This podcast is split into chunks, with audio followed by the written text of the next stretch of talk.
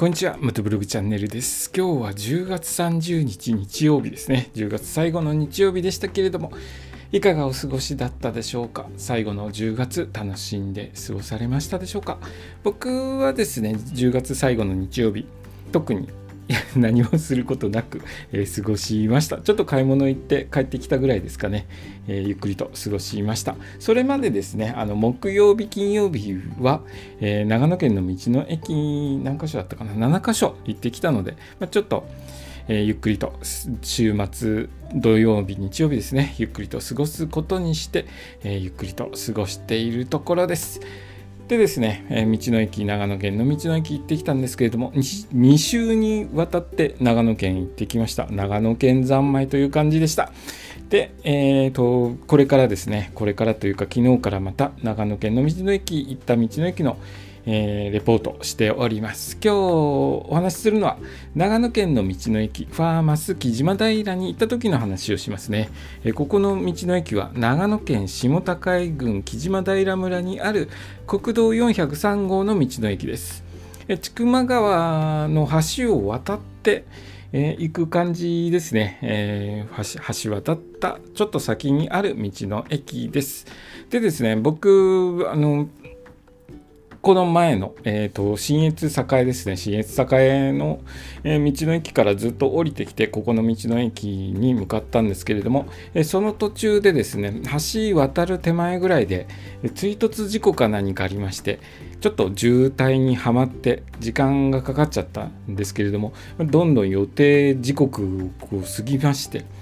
えー、僕宿に着く時間が迫っていたんですけれどもまだまだ白馬には遠いここの木島平のところにいた感じですね夕方ここ夕方何時だったかな、えー、4時ぐらいだったと思うんですけれどもそれぐらいの時刻ここまだいた、えー、いて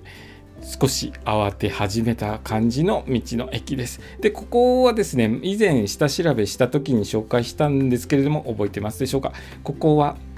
もともとがトマトの加工食品工場だったところを、えー、その後ですねその施設を使って道の駅にした施設なんですね。なので、えーと、ちょっと他の道の駅とは作りが違います。な、えーと、駐車場入るとすぐに施設あるんですけれどもやっぱりあの四角い施設なんですよね。あの建物が、えー、オープンな感じじゃなくて施設施設が何て言ったらいいのかなビルのような1階建ての箱の中にあるような、えー、施設なのでちょっと入り口とかも僕最初行った時分からなくて駐車場を止めたんですけれども閉まってる入り口をガチャガチャしちゃいましたね。入り口は反対側ですって書いてありましたので、行かれる際はですね、ちょっと入り口間違えないようにしてくださいね。はい、駐車場入って、もうちょっと奥の方が入り口になっています。僕は入り口入ってすぐのところが、